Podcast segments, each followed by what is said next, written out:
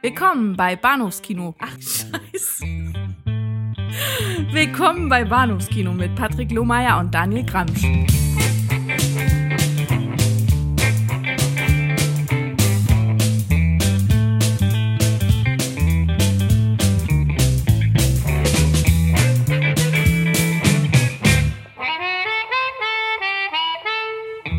Herzlich willkommen zur Episode 158 des Bahnhofskino Podcast. Mein Name ist Patrick und bei mir ganz weit weg, also nicht eigentlich, eigentlich gar nicht so nah bei mir ist der Daniel. Hallo. Hallihallo. Ja, ich sitze immer noch bei meinen Klinkerklosteinchen in einer Raststätte bei. Düsseldorf. Bitte? Ja, man hört es auch ein bisschen. Hauptsache es plätschert nicht. Ja, das ist. Äh, wusstest du eigentlich, dass man, dass man glatte Durchschüsse in der unteren Magengegend mit benutzten Damenbinden wunderbar versorgen kann? Hast du das? Hast du, wie unangenehm. Hast du das irgendwie aus, äh, aus einem der, der Filme, die wir heute besprechen? Nee, das hat mir gestern dieser Typ da erzählt. Ich, er sagt, er sei Trucker, aber ich weiß nicht. Also äh, die Einstiche an seinem Unterarm gaben mir zu denken.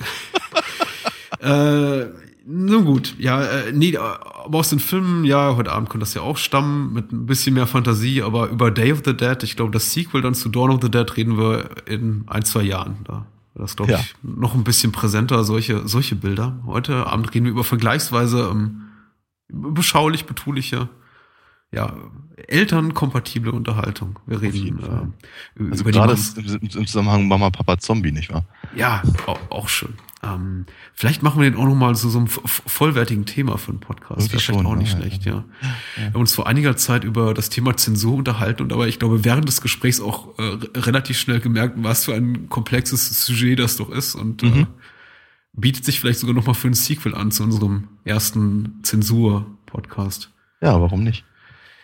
Ja, aber erstmal zu heute Abend. Die Maske des Roten Todes, äh, The Mask of the Red Death oder im Deutschen sehr viel schöner noch Satanas, das, das Schloss der blutigen Bestie Das ist ein großartiger Titel. ja. von Roger Corman nach äh, der Kurzgeschichte von Edgar Allan Poe ist der erste Film, über den wir heute Abend sprechen. Und danach äh, reden wir über einen Film, den wir nicht in, in werblichen Ton loben dürfen, denn er ist ja noch in so ziemlich jeder, äh, zumindest unzensierten Form hierzulande beschlagnahmt. Hm. Wir reden über Zombie, äh, Dawn of the Dead von Roger, äh, George A. Romero. Ich wollte sagen von Roger Moore, aber Roger Moore? Okay. das passte nicht ganz. Ja. Ja. Ja. Genau, nee, an, an der Stelle wollte ich noch mal kurz natürlich loswerden. Wenn in der Hölle kein Platz mehr ist, kommen die Filmkritiker Kritiker in den Podcast. Sehr schön. Äh, ja, auch bekannt als äh, schmutzige und vollkommen unbrauchbare Bootleg-Version namens äh, Zombies im Kaufhaus, glaube ich. Ja, Aber, stimmt, Äh, ja.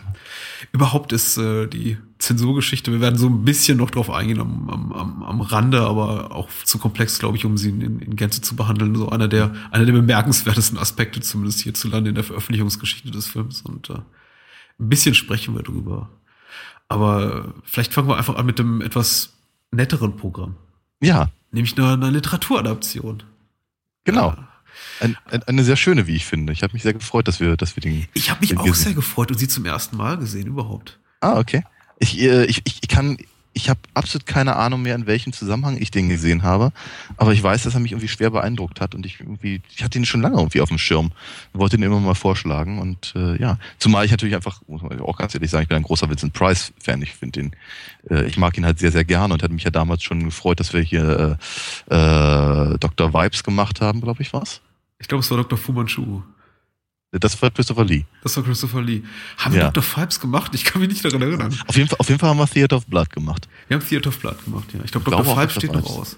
Ich bin mir, also ich bin mir relativ sicher, aber vielleicht, sollten wir das nochmal irgendwie gegenchecken. ähm, Gott, ich meine, die, die Tage verschwimmen so. Ähm, richtig, aber auf jeden Fall, ich freue mich immer, wenn er, wenn er, wenn er bei uns auftaucht. Ja. Äh, wir hatten ihn schon anderthalb Mal im Podcast. Ich glaube, Vincent Price, wir hatten ihn, ja genau, im, äh, im äh, äh, na, Edward Scissorhands? Theater of Blood, genau, das halbe in Edward Scissorhands, die, äh, die Auf, äh, Aufnahme, die so halb im Orkus verschwunden ist. Leider.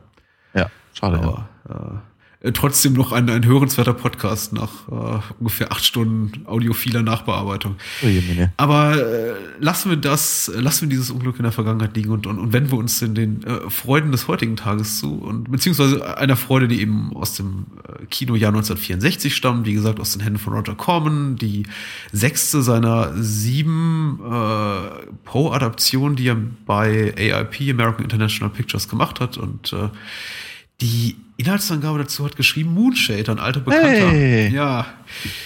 Und ich zitiere mal also die UFDB, äh, in der Moonshade schreibt am äh, 11. Juni 2001, im dunklen Mittelalter lässt Prinz Prospero, ein sadistischer und grausamer Despot und Satanist, das Land ausbluten und quält die Bevölkerung, während er in seinem Palast für seine Freunde rauschende Feste gibt. Seine geliebte Juliana, äh, Juliana steht, ihm, steht ihm in Grausamkeit in nichts nach. Eines Tages entführt er aus einem nahen Dorf die unschuldige Francesca sowie ihren Freund Gino und ihren Vater Ludovico. Prospero zwingt den dreien ein satanisches Spiel auf, nachdem einer der drei Männer sterben muss und entlässt anschließend den anderen wieder in eine trügerische Freiheit, denn vor den Toren des Schlosses wütet die Pest, der rote Tod. Während Prospero sich und seine Freunde zu einem gewaltigen Maskenball vor der Welt und dem Tod versteckt, trifft Gino einen Mönch in einer blutroten Kutte, der mehr über die Seuche weiß. Punkt, Punkt, Punkt. Ja, Moonshade war, ähm, ist, ist, ist sehr auf, auf Gino fixiert in dieser Inhaltsangabe. Das ist überraschend, aber nun gut. Ja. Ja, ich meine, er ist, ist, ist vielleicht, ja, ist halt wie so die klassische, die klassische Heldenfigur, habe ich so das Gefühl, aber vielleicht, vielleicht braucht er das irgendwie für, für seine, für seine ähm, äh, Zusammenfassung, um da irgendwie einen Sinn reinzubringen. Aber ich meine, letztendlich ist natürlich, ist natürlich Prospero viel, viel interessanter. Äh, nicht zuletzt, weil er eben natürlich von, von Vincent Price gespielt wird, ja. aber eben auch deswegen, weil ich eben finde, die, das, die, äh, die Inhaltsangabe ihm nicht so ganz gerecht wird, einfach nur zu sagen, dass er wie bitterböse ist, ein Satanist und außerdem auch noch sadistisch, ähm, weil ich ihn für, für relativ vielschichtig halte tatsächlich. Mhm. Ich, ich habe eigentlich nicht das Gefühl, dass er sich selber für wirklich böse hält. Also so, so muahaha böse, ja, sondern eben eher ich glaube mehr so auf so einer philosophischen Ebene. Ja. Ich, glaub, ich glaube, er hat, ich glaube, er ist ein Anhänger von, ja, einfach so äh, be be bestimmten, bestimmten philosophischen äh, Richtungen, die ihm vermutlich das Recht geben, einfach eben Leute so zu behandeln, wie er es tut. Ähm, einfach aus seiner, aus seiner Machtposition heraus oder aus seinem Adelsstand oder weil er eben mit, mit, dem Teufel im Bund ist oder sonst irgendwas in der Richtung. Das heißt also wirklich, also wird einfach böse, weil er eben ähm, es liebt, Leute zu quälen. Weiß ich nicht genau, ob das wirklich so die Sache so trifft. Ähm, also er hat schon ein großes Maß, glaube ich, an, an, an Freude daran, aber ich war auch überrascht, ob der, also für, für jetzt Corbin-Verhältnisse relativ differenzierten Darstellung dieser, dieser Figur mhm. des Prinz Prospero, der ja in der, äh, in der Short Story-Vorlage auch kein, kein nein, reiner nein. Bösewicht ist. Also, mhm. äh, es war äh, klar ein äh, hedonistischer Aristokrat, wie sie eben alle so selbstverliebt sind und sich am liebsten nur um, um, umgeben von, von, von ihresgleichen und den äh, treuen Gefolgsamen, die ihn da irgendwie auf, auf, auf auf, die auf Zuruf Männchen machen, aber er ist mhm. eben kein, er ist eben vor allem kein Satanist in der, in der Romanvorlage. Richtig. In, ja. in der Short Story, Entschuldigung. Und mhm. äh, ich war, als ich das eben im Vorfeld las, und das gibt irgendwie so hier die, die, die, die, die Kurzrezension noch immer Aufschluss darüber, als ich eben las, im, im, im Drehbuch von äh, der Verfilmung wurde er, er zu einem Satanisten gemacht, schon darauf gefasst, dass wir jetzt so einen äh, Bruhaha-Bösewicht bekommen, so mit, mhm. mit, mit schallend lautem Gelächter, der eben Leute im, im, im Dutzend pfählen lässt, weil er gerade Bock drauf hat. Und ja. man sieht eben an mehreren Stellen jetzt in der Verfilmung, äh, ja, er ist schon, er ist schon Sadist, also er hat auf jeden Fall sadistisch, sadistische Züge und der, der liebt schon so Leute bis an ihre, an ihre äh, Grenzen zu bringen, aber er könnte noch fieser sein. Also mhm. es, es, und wie du schon sagst, er ist selber so ein bisschen auch, auch ein Verblendeter. Also auch irgendwie so ein, eben auch so ein Naivling, was man vor allem gegen Ende des Films ja. merkt, wo man dann eben merkt, dass er mit den Mächten, mit denen er sich da solidarisiert hat oder glaubt, solidarisiert zu haben, überhaupt gar nicht klarkommt oder weiß, richtig. was sie von ihm wollen. Ja, ja absolut richtig. vermutlich würde er genauso Männchen machen wie eben die, die wie seine, seine, seine Partygäste für ihn, ehrlicherweise. Ja, ja. Wenn der, wenn derjenige ankäme, äh, den er eben für, für, für ihn übergeordnet halten würde. Aber ich finde, ich, ich finde, er ist eben, also was, weil, weil du gerade sagst, so hedonistischer ähm, Adliger oder so, so nannte es, glaube ich, ja. Fürst, oder wie man es immer nennen möchte. Ähm, ich finde eben gerade das so, so, so schön, weil er ist eben, äh, er ist auch durchaus auf irgendeine ganz komische Art und Weise verführerisch. Mhm. Ähm, er ist eben, er ist, er spricht tatsächlich sehr sanft. Nur hat Vincent Price hatte eine tolle Stimme, äh, muss man auch mal ganz ehrlich sagen. Aber er, er, er, er spricht halt sanft. Er, er, er, wie soll ich sagen, er manipuliert tatsächlich eher, als dass er da irgendwie, äh, ähm, äh, keine Ahnung, irgendwie selbst zur Peitsche greift oder irgendwas in der Richtung. Mhm. Und gerade gerade im Umgang mit Francesca, die er ja eben äh, ähm, gefangen hält, und man hat eben eher das Gefühl, dass, dass er sie auf seine Seite ziehen will, ähm, aber eben eher durch Überzeugungskraft. Mhm. Ja, ihm, ihm, ihm, ihr praktisch zu zeigen, dass äh, ähm, dass es aus irgendwie, dass, dass es auf seiner Seite irgendwie viel, viel lustiger ist. Äh, und es scheint ihm ja auch durchaus zu gewinnen, ohne das Ende vorwegnehmen zu wollen.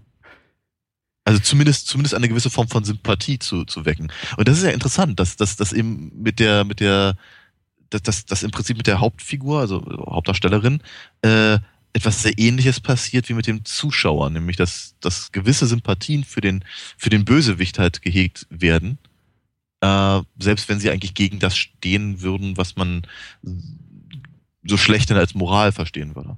Ja, ja. Oh, es, ist, äh, es, es herrscht so, so, so ein gewisser laissez-faire-Umgang mit dem ganzen Thema Satanismus, überhaupt religiöse ja, Überzeugung. Es ist eigentlich, wird eigentlich fast genauso äh, naja, nicht, nicht banalisiert, aber genauso als, als, gegeben eben hingenommen, dass eben die einen Christen sind und die anderen eben Satanisten. Und äh, ja, Vincent Price bzw. Prospero ist eben Satanist und äh, das wird eben auch erstmal so gar nicht so groß in Frage gestellt. Vor allem nicht eben von dieser, von seiner naiven gefangenen Francesca, die eben auch ganz, äh, ganz schlichte Fragen stellt, wie, ähm, hm. ist, ist Satan denn wirklich so ein böser Gott? Ach, das hätte ich jetzt gar nicht gedacht so. Äh, mhm. Also ich sag, glaube ich, wortwörtlich, äh, also ich paraphrasiere ein bisschen sowas wie, wie, is Satan such a God of Hate? Und unser eins, der natürlich da sitzt und äh, jetzt mehrfach äh, äh, Prosperus äh, Gattin Juliana bei ihren satanischen Ritualen und ihren ihren obszönen, äh, da teuflischen Träumen da gesehen hat, weiß eben, oh Gott, das ist, äh, da geht was ganz, ganz Böses ab. Und dann hast du mm. eben so mhm. als, äh, Sie haut die Gretchenfrage raus, genau. ja, und, und, und dagegen soll als, als, als, als, als narrativer Gegenpol oder als, als äh, äh, figürlicher Gegenpol die, die naive Francesca, das ist irgendwie schon, schon, schon hübsch anzugucken und äh, äh, dass eben irgendwie auch so fast, ja, fast äh, das, das Thema Satanismus oder Satanisten so ganz fair behandelt werden. So von wegen, lass uns dem Ganzen mal eine Chance geben. Erklär dich mal. oder erklär uns, lieber Film, was Satanismus so ist und was er vielleicht auch Gutes bewirken kann. Ja, nur gut, okay, da, da, da spielt natürlich der Film dann gerne, gerne natürlich dagegen. Ich meine, ich denke ich denk nur, ich denke nur an die, an die Bauern vor dem, vor dem ähm, äh, Schlosseingang zum Beispiel, wo man eben dann doch merkt, okay, das ist jetzt eben ein bisschen heftiger. Wobei natürlich äh, äh, ich, ich revidiere ein kleines bisschen, weil das sieht man natürlich schon, wie Prospero eben einen seiner, seiner eigenen vermeintlichen Freunde äh, mal eben kurz mit der Armbrust äh, durchbohrt. Mhm. Äh, einfach nur, weil der zu blöd war, pünktlich zum Fest zu erscheinen. Ja, ja das stimmt. Und ähm, ja, das ist natürlich schon ein bisschen mal, etwas, etwas heftiger, aber ich habe irgendwie so das Gefühl gehabt, dass das, das musste da drin sein, um eben einfach auch nochmal klar zu machen, dass der, dass, dass er eben äh, der, der, der, der Gegenspieler ist der Geschichte. Aber ich meine ganz ehrlich, ich meine, die ganze, die ganze, die ganze Szenerie und der ganze Aufbau und der ganze, die ganze Zeit dieses, dieses, diese Frage, ist da eigentlich überhaupt wirklich was Gruseliges, Unheimliches? Was geht da vor? Ist das nur im Kopf oder, oder, oder äh, ist, das, ist das alles wahr oder bilden die sich das ein? Ich meine, die können ja ihre Rituale äh, durchführen, äh, jeden Donnerstagabend, wenn sie, wenn sie der Meinung sind, aber äh, hat das eigentlich wirklich tatsächlich alles Hand und Fuß und so? Das ist ja eine Frage, die sehr lange über der ganzen Geschichte steht. Und äh, darin wird in, dem, im, im, in diesem Schloss-Setting, im, im Mittelalter, ähm, und in der Figur von Prospero selber ähm, und dem Umgang mit ihr, finden sich natürlich ganz, ganz massiv viele äh, Gothic-Novel-Ansätze. Mhm. Es ist halt im Prinzip wirklich sowas wie ähm, Castle of Otranto. Mhm. Ja, oder, oder was fällt mir noch gerade dazu ein? Mysteries of Udolpho zum Beispiel ja, ja. auch. Ja, wo, wo, wo, wo eben äh, eine, eine, eine, eine Heldin irgendwie auf einem, auf einem, auf einem, auf einem, auf einer Burg ger gerne mal irgendwie zugig und, und, und, und, und unheimlich irgendwie festgehalten wird und vielleicht sind da irgendwelche übernatürlichen Dinge am Werk, aber man weiß es eigentlich nicht so genau und der, der Bösewicht ist natürlich total unnahbar und, und äh, aber irgendwie auch, auch, auch äh, verführerisch eben und, und all das. Das sind alles so, so, so, so, so, so, so klassische Merkmale eben für die, äh, für die, für die Gothic Novels und da hat ich mich eben auch sehr gefreut, dass sie das, dass sie das im Prinzip, dass sie diesen Ansatz da gewählt haben. Ja.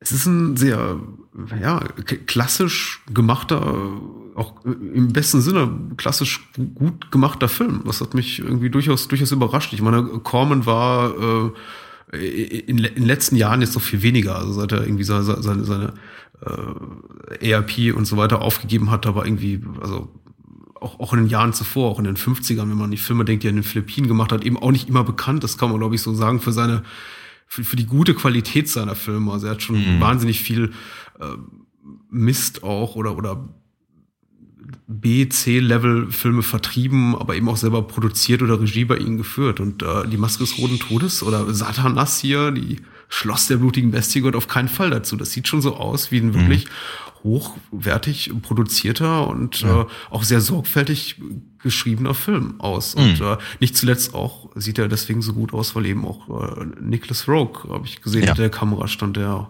Richtig, ganz ja. großer Kameramann war und über den wir auch zuletzt gesprochen haben, mit äh, der Mann, der vom Himmel fiel. Richtig, stimmt. Bei dem er Regie geführt hat.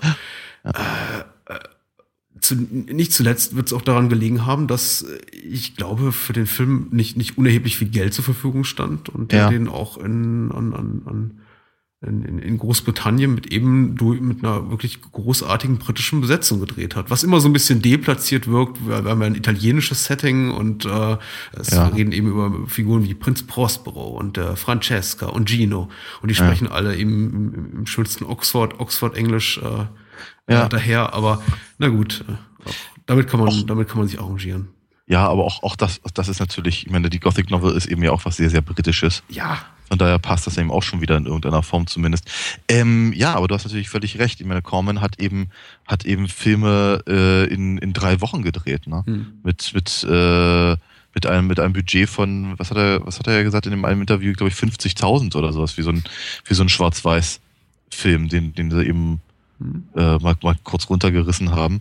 Und äh, ja, dagegen ist eben natürlich äh, äh, die Maske des Roten Todes eine, eine Riesenproduktion gewesen. Und er hat natürlich auch durchaus ähm, ja schon fast ja künstlerische Ansprüche, wenn ich da so an die an diese letzte diese letzte Ballszene denke, mhm. ähm, wo eben sehr viel mit Farben gespielt wird, sehr viel mit Perspektiven und, und ähm, äh, ja, Ausdruck, Ausdruckstanz, wenn man es so nennen möchte. Ja, ähm, das ist, das ist äh, ja etwas äh, einfach, es ist einfach eine ganz andere Nummer als als ähm, als diese als diese Drive-in Horror-Schlock-Movies halt, ne? Ja, ja. Es ist irgendwie so ein ich weiß nicht, ich möchte, ich möchte nicht alles über einen Kamm scheren oder irgendwie jetzt hier zu steile Thesen aufstellen, die ich am Ende irgendwie nicht, nicht irgendwie wirklich untermauern kann. Aber ich habe das auch so das Gefühl, auch betreffend die Zeiten, in der Film gemacht wurde, dass es noch so, dass eines der letzten Hurras war, so dieses klassischen äh, Gothic British Horror. Also es ja. war schon, ich glaube, ich glaube so der der der der Zenit von so Studios wie britischen Horrorstudios wie wie wie Hammer oder Amicus ja. war da auch schon überschritten und ein paar Jahre später kam dann eben sowas raus wie wie The Wicker Man oder, oder Witchfinder General oder mm. es gab so ein schönes Hexen bis aus Blut gequält und solche Richtig, Geschichten, ja. die eben einfach nochmal mal einen Zacken härter waren und irgendwie ganz, ganz, auch ganz, ganz dicke, fette Horrorelemente drin hatten mit, mit mm. äh, äh, nackten Brüsten und ordentlich Blut. Und äh, das mhm. war irgendwie, das ist doch so ein äh, der Film konnte irgendwie genauso gut auch noch irgendwie aus dem Jahr 1954 stammen, also eine, eine hochwertige Hammer-Horror-Produktion sein. Ja. Sieht überhaupt nicht nach Corman aus. Ich glaube, es ist auch irgendwie nach, nach äh, Roger Combs eigener Aussage äh, glaube ich, der, einer der Filme, die ihm, seiner Filme, die ihm noch am, am, am besten gefallen. Und ja, ich habe eben auch dieses, dieses, diesen künstlerischen Anspruch daran gesehen, gerade in dieser finalen Sequenz, aber auch in den ähm, Traumsequenzen von, von Juliana, wo sie mm. ihre, von, ja. von, von Dämonen verfolgt wird in ihren Träumen, die, Richtig, ja. ja. ich muss sagen, da hätte man vielleicht noch mal ein bisschen Schritt weit, einen Schritt weiter gehen können. Das kannst du man vielleicht noch ein bisschen intensiver inszenieren können. Da habe ich teilweise mm. schon das Gefühl gehabt, die, die greifen da auf so einen bestehenden Kostümfundus zurück und haben jetzt einfach mal so genommen, was da gerade passt. Äh, mm, und, äh, Menschen ja. darin eingewickelt, aber das ist schon, das sieht schon alles sehr ganz cool aus. Also vor allem angesichts des, äh, des Budgets und der Zeit, die ihnen für den Film zur Verfügung stand. Ich glaube, das ja. waren vier oder fünf Drehwochen. Das ist für Roger Cromfeld ist eine Ewigkeit, aber ja, immer noch äh, kurz. Ja, ja, absolut. Wobei ich, ich hatte äh, mir, mir mal die Mühe gemacht und habe mir tatsächlich ein paar von den von den ähm, äh, Dokumentationen angesehen, die auf dieser sehr sehr schönen ähm, Blu-ray-Fassung des Films mhm. Drauf sind. Und da meint er eben auch irgendwie äh, genau fünf fünf Wochen hätten sie dafür halt gehabt, aber da äh, äh, da, da, da, britische die britische Crew so so so lahmtutig ist, äh, wären es eigentlich eher so vier, vier Wochen gewesen, ja. dreieinhalb bis vier Wochen das, das hört man des Öfteren. Das ist auch, äh, wir werden in, in Kürze über James Camerons Aliens reden, der auch, glaube ich, komplett in, in, ich weiß nicht, in den Elstree Studios oder. Äh, entstanden ist und äh, Cameron erzählt ja auch exakt diese, diese Geschichten, so von wegen, ja, es, es fiel ihm schon schwer, sich an, an, an die Tea Time zu gewöhnen. So, von wegen, so jetzt, jetzt hören wir alle mal auf, jetzt ist 16 Uhr und ziehen uns eine Stunde zurück. Ja, sehr schön. Und äh, Cameron stand dann allein im Set und äh, Common macht eine ähnliche Erfahrung und man hört diese Geschichten auch immer wieder. Also ich weiß nicht, ich glaube, ich, ich würde, ich glaube mittlerweile hat sich das so ein bisschen überholt, aber mhm. ja, dieser Mythos besteht und wird auch weiterhin gepflegt, vor allem eben von amerikanischen äh, Filmemachern, die dann in England drehen müssen, ein bisschen überrascht sind, ob der Zustände dort. Mhm. Ah.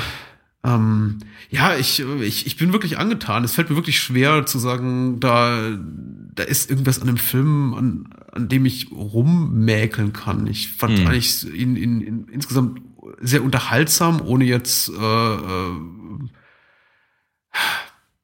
äh mir fehlen, mir fehlen so ein bisschen die klaren Höhepunkte, also abs, abseits von dem Ende, was glaube ich Common selber für gar nicht mal so gelungen hielt, aber ich zum ja. Beispiel sehr, sehr packend fand. Äh, man, ja. wenn man denn das Hintergrundwissen dazu hat, dass, äh, dass wohl die gesamte finale Tanzsequenz eben mit diesem äh, maskierten, personifizierten Tod an einem Tag gedreht wurde, kann man es ja ahnen. Ich wiederum hatte jetzt nicht das Gefühl, sie sei irgendwie so übers Knie gebrochen. Ich empfand es irgendwie als, als, als sehr schön gemacht. Der Film ist ja. schön orchestriert, ist äh, schön geschrieben. Wenn man ihm ein bisschen was ankreiden kann, also was mir so das ein oder andere Mal auffiel, ist eben aber auch, weil ich das, ähm, weil ich die Geschichten von Poe eben auch alle kenne. Ich habe mm. die ein oder andere mm. Seminararbeit in meinem Studium auch darüber geschrieben. Ja. Äh, Gerade zur Maske des Roten Todes auch eine geschrieben und äh, ja äh, mit der Geschichte eben sehr vertraut ist, merkt man eben schon, dass es das ein oder andere Mal sehr gestreckt ist und ja. den Originaltext eben nicht immer zu, zum Vorteil des Films verlässt. Da ja. hätte ich mir eben manchmal ein bisschen mehr Werktreue gewünscht. Insbesondere das ganze äh,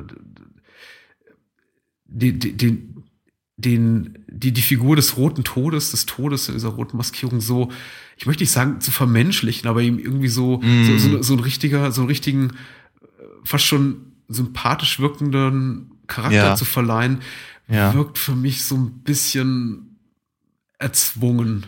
Hm, hm, so von wegen, hm, wir haben da einen guten Antagonisten in der Form von Vincent Price und hm. äh, am Ende kommt der durch eben den, den, den personifizierten roten Tod ums Leben, denn der Tod ist der Meister, den nicht mal Satan bezwingen kann. Also müssen wir doch den Tod selber irgendwie so ein bisschen sympathisch machen und ihn mit den, mit den lieben Dorfbewohnern kommunizieren lassen. Und das ist so ein ja. Aspekt für mich, der nicht so wirklich gut funktioniert hat. Ich verstehe, was du meinst. Es geht mir ehrlicherweise auch so, weil der rote Tod an sich nicht gruselig ist. Mhm. Aber ich fand, ich fand eigentlich, also gerade so rein mit dem philosophischen Ansatz fand ich es aber nicht uninteressant.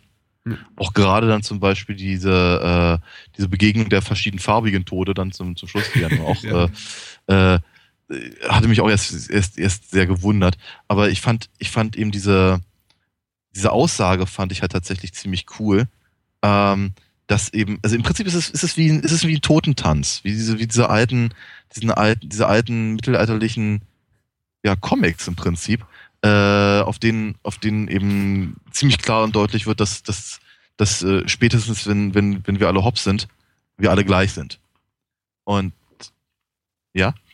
Hm. Ich trinke nur einen Schluck. Achso, Entschuldigung. Ich dachte, ich, ich, ich, dachte, ich, dachte, ich dachte, du knurrst ein bisschen mit. mit ähm, Nein, ich trinke Menschenblut. Ah, ach, nee. Macht man das so auf dem Raststätte? Ja, Kennst mich doch. Haben die da nichts anderes? Nee.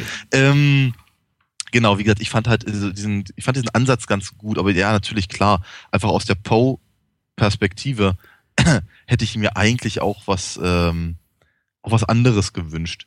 Äh, sagen wir mal, so, so einen riesigen Überraschungseffekt hat natürlich ehrlicherweise äh, das dann auch nicht, ähm, was sich eben unter der, hinter der Maske verbirgt, wenn es ehrlicherweise drei Minuten vorher schon, schon, schon relativ deutlich äh, angekündigt wurde.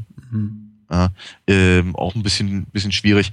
Ähm, aber wie, ich find, fand eben gerade diese, diese Ambivalenz beider Charaktere, sowohl des vermeintlich Bösen als auch des vermeintlichen Todes halt, äh, fand ich aber eben durchaus ganz, ganz, ganz interessant alles in allem. Mhm. Ähm, was ich halt für, für, für super erstaunlich und positiv äh, äh, empfand, wie unglaublich spannend dieser Film ist. Ähm, ich, das, das, das bin ich so ohne weiteres nicht unbedingt gewohnt, weil ich mag zwar so eine, so diese alten ähm, äh, Gruselfilme und, und, und, und Horrorschinken und sowas ganz gerne.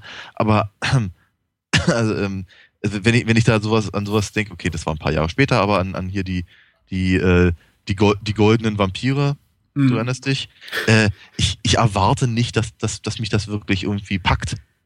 Ich, aber ich die erwarte, dass, Vampire waren toll. Ja, natürlich, ja, ja, ja, ja, sicherlich. Die waren, die waren toll. Die haben, die, die haben, sowas macht mir Spaß. Ich, was ich meine ist, ich, äh, ich erwarte von diesen Filmen nicht, dass ich irgendwie auf der auf der Kante meines meines, meines Sessels sitze und irgendwie gar nicht äh, gar nicht abwarten kann, um rauszufinden, was da jetzt als nächstes passiert. Ja, absolut.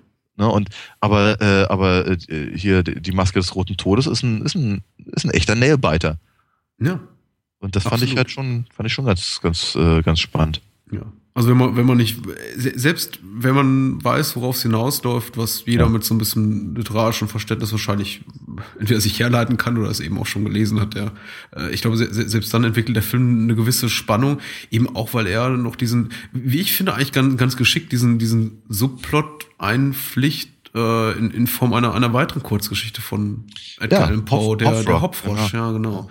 Eine, eine Geschichte von Poe, die ich die ich gar nicht besonders mag, weil sie für mich eigentlich Poe hat sehr viele schöne sozialkritische Horrorstücke geschrieben und mhm. ich finde, die Maske des Roten Todes ist für mich so am, am oberen Ende des Qualitätsspektrums und der Hauptfrosch war für mich immer relativ weit unten, weil sie für mich mhm. ja immer sehr eher platt und banal wirkt in ihrer Botschaft, so von wegen irgendwie mhm. tu, tu den kleinen Gestundenen dieser Welt kein Unrecht, sonst irgendwie mhm. würde es sich an die rächen und so weiter und ja. es ist eigentlich so eine, es ist eigentlich so, so, so eine Twilight Zone, Tales ja. from the Crypt ähnliche quasi ja. kurze Erzählung, deren ja. Pointe man schon so ab ungefähr ab dem dritten Satz vorausahnen kann. Ja, sicherlich. Äh, aber, ja. aber hier äh, in der Form ganz, ganz, ganz nett eingebunden, auch wenn man hier ähnlich wie in, in, in der Short Story eben auch weiß, wo, womit ja. es wahrscheinlich enden wird. Ja, natürlich. Ähm, ich ich habe ich, ich hab, äh, Hopfrog habe ich ganz, äh, durchaus ganz ganz gerne. Äh, nicht zuletzt deswegen, weil ich glaube, es war die erste Poe-Geschichte, die ich, hm. die ich äh, gelesen habe. Oder ich glaube, ich habe sie nicht mal gelesen, ich habe ich hab sie gehört. Wir hatten die, glaube ich, im wie als als äh, als Audioversion irgendwo mal in der ähm, in der Schule im Englischunterricht oder so hm. in der Richtung. Aber wir hatten also von daher äh, ich, ich, ich, ich mag die tatsächlich eben ganz gerne. Ähm, ich finde hier halt wirklich super gelungen, wie sie eben tatsächlich eingebaut ist, weil sie nicht, weil sie wirkt eben nicht, ähm, nicht wirklich fehl am Platz.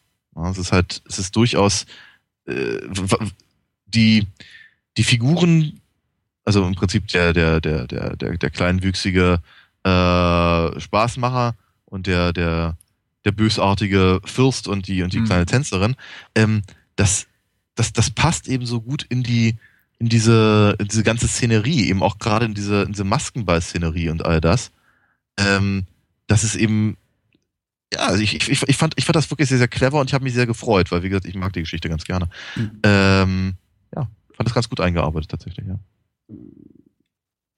Ja. Ich auch. Fast cool. besser als so in der äh, ja. für, sich alleinstehenden. Ich, ich, hatte das schon verstanden, ja. ja. ähm, ich glaube, mir fällt mir auch fast äh, nicht zu einem Film ein, außer dass wirklich äh, ich mich gefreut habe, dass du ihn vorgeschlagen hast und äh, ich äh, selten so viel Spaß hatte bisher in diesem Jahr bei ja, bei, bei, bei Sichtung eines, eines, eines, eines Klassikers, der mir bis dato noch völlig unbekannt war.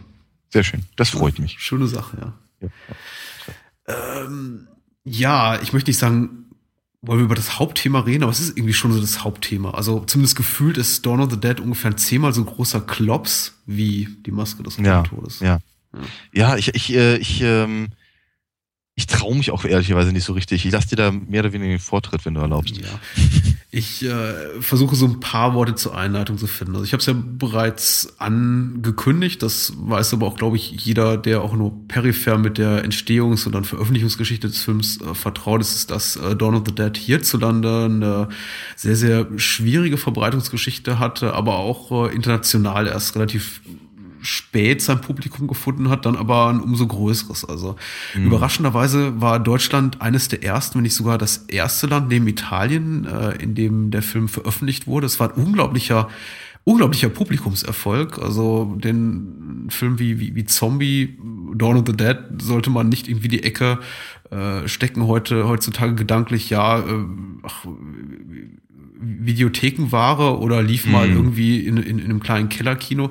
Nee, das war ein richtiger Kassenerfolg. Er hatte in Deutschland über drei Millionen Zuschauer, hat damit, mhm. glaube ich, zweimal die goldene Leinwand kassiert und äh, hat sich ein paar Wochen auf Platz eins gehalten. Also war wirklich vergleichbar mit äh, einem, einem, einem großen Hollywood-Erfolg und äh, ja. hat eben auch in Italien eine Menge Geld eingespielt. Und in USA, dadurch, dass er unabhängig produziert war und Dario Argento eben besser als, als italienischer, europäischer Produzent besser davor gesagt hatte für, für einen europäischen Verleih, in den USA hat es noch ein ganzes Jahr gedauert, bis er dort in, in die Kinos kam, war aber dann dort auch ein mittelgroßer Erfolg und äh, hat sich dann eben so in späteren Jahren auf, auf Video noch größeres Publikum erkämpft und hat es da international sehr viel leichter, denn äh, wenn man hierzulande so drauf guckt, könnte man meinen, das ist irgendwie ein Film, der eigentlich dazu verdammt ist, von der Zensur ewig gescholten zu werden. Aber so mhm. im internationalen Bereich war das gar nicht so sehr der Fall. Also ich glaube, abgesehen von ein, zwei weiteren Ländern, vielleicht sehr, sehr christlich geprägten Ländern hat der Film eigentlich niemals so sehr unter Zensurmaßnahmen leiden müssen international, außer eben in Deutschland.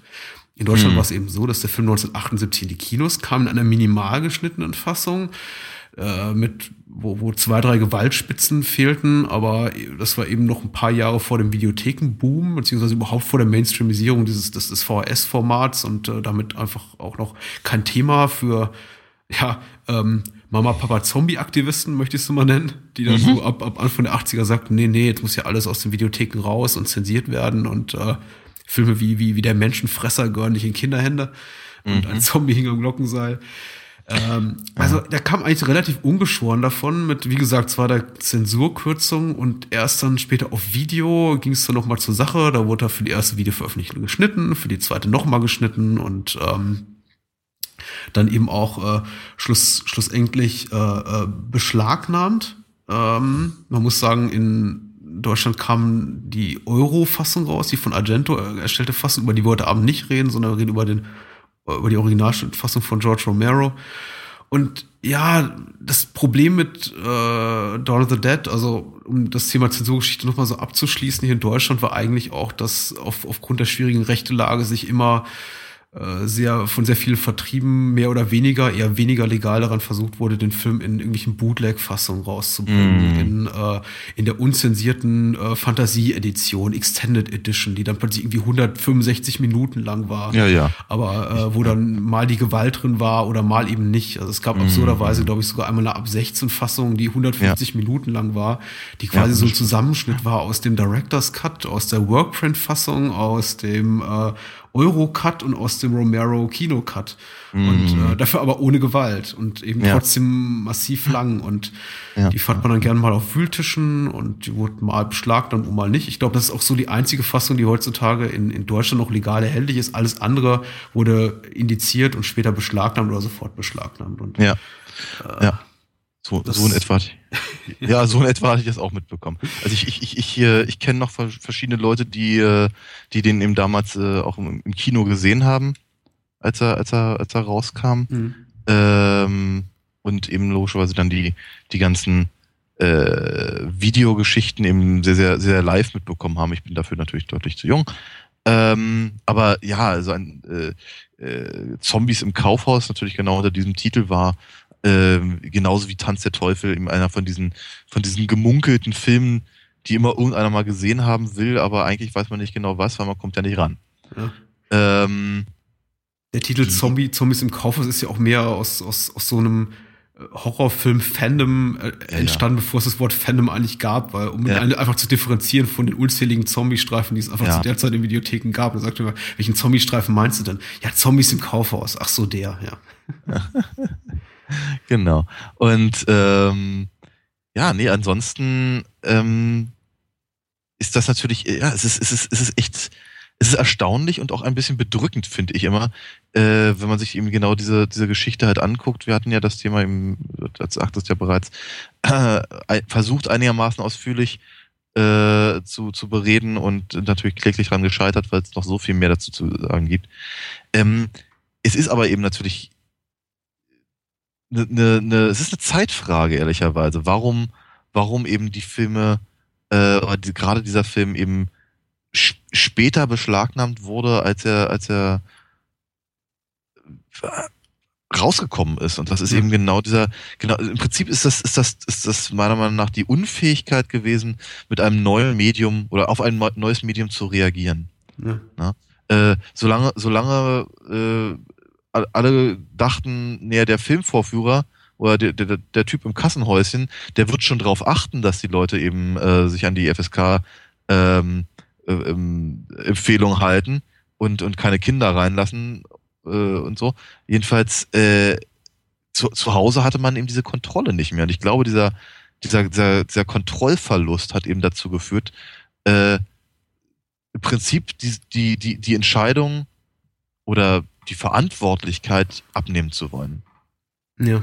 Und ähm, das nun ausgerechnet, ausgerechnet nun einer der sozialkritischsten, konsumkritischsten äh, Horrorfilme äh, darunter gefallen ist, ist ehrlicherweise schon fast ironisch. Ja. Aber äh, ja, damals, da wurde kein, da wurde kein Unterschied gemacht zwischen, äh, ja, weiß ich nicht, keine Ahnung, Cannibal Holocaust und, und, und, und, und dem oder sowas, ja. Ja, ich glaube auch tatsächlich, dass das, äh, das ganze Zombie-Thema ist erstmal so ein rotes Tuch für Jugendschützer, wobei man eben da auch klar differenzieren muss zwischen Filmen, die eben in diesem Zeitraum 70er, 80er Jahre entstanden und Filmen, die heutzutage entstehen. Denn das ja, ja. Remake von Dawn of the Dead hatte in deutschen Kinos überhaupt kein Problem mit einer regulären ab 18er Freigabe ungeschnitten im Kino gezeigt zu werden. Und ich glaube, ist noch nicht mal indiziert in Deutschland. Also ich habe den damals regulär im Zoopalast im großen Saal gesehen. Mhm. Da käme keiner im Traum drauf, den Original Romero-Zombie dort zu zeigen in der ungeschnittenen Fassung. Und aber ja. äh, vergleichsweise ja mindestens ebenso brutale, wenn nicht brutalere äh, Remake-Film von Zack Snyder eben, kommt eben problemlos durch. Und äh, ich weiß auch nicht, warum bis zum heutigen Tage irgendwie das, das, das Thema Romero-Zombie neben zwei, drei anderen Vertretern so ein rotes Tuch ist. Insbesondere wenn man so die Entwicklung der letzten Jahre ja. sich anguckt, in der immer mehr Filme, die ehemals indiziert waren wie Carpenters das Ding oder Nightmare on Elm Street plötzlich eine, ab 16 Freigabe bekommen. Ja. Oder ähm, selbst Sachen wie, wie, wie, wie Texas Kettensägen Massaker plötzlich eine, eine ab 18 Freigabe kriegen und sogar im Fernsehen gezeigt werden dürfen. Also ich, ich glaube, ich glaube, es ist ein Politikum, aber ja. ähm, ja, keine Ahnung. Aber es ist, ich meine, es ist ja auch so, die, die, äh, wir, wir sehen das ja an uns, aber die, die, die, Bewe die, die filmwissenschaftliche Bewertung solcher Filme ist ja auch deutlich ähm, erwachsener geworden.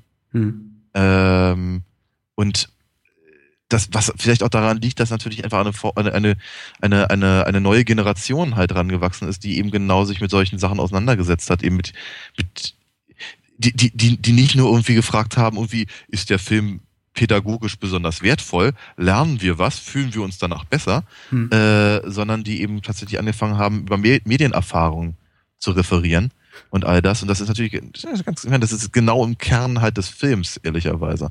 Und äh, natürlich auch im Kern der, der Diskussion um die Zensur.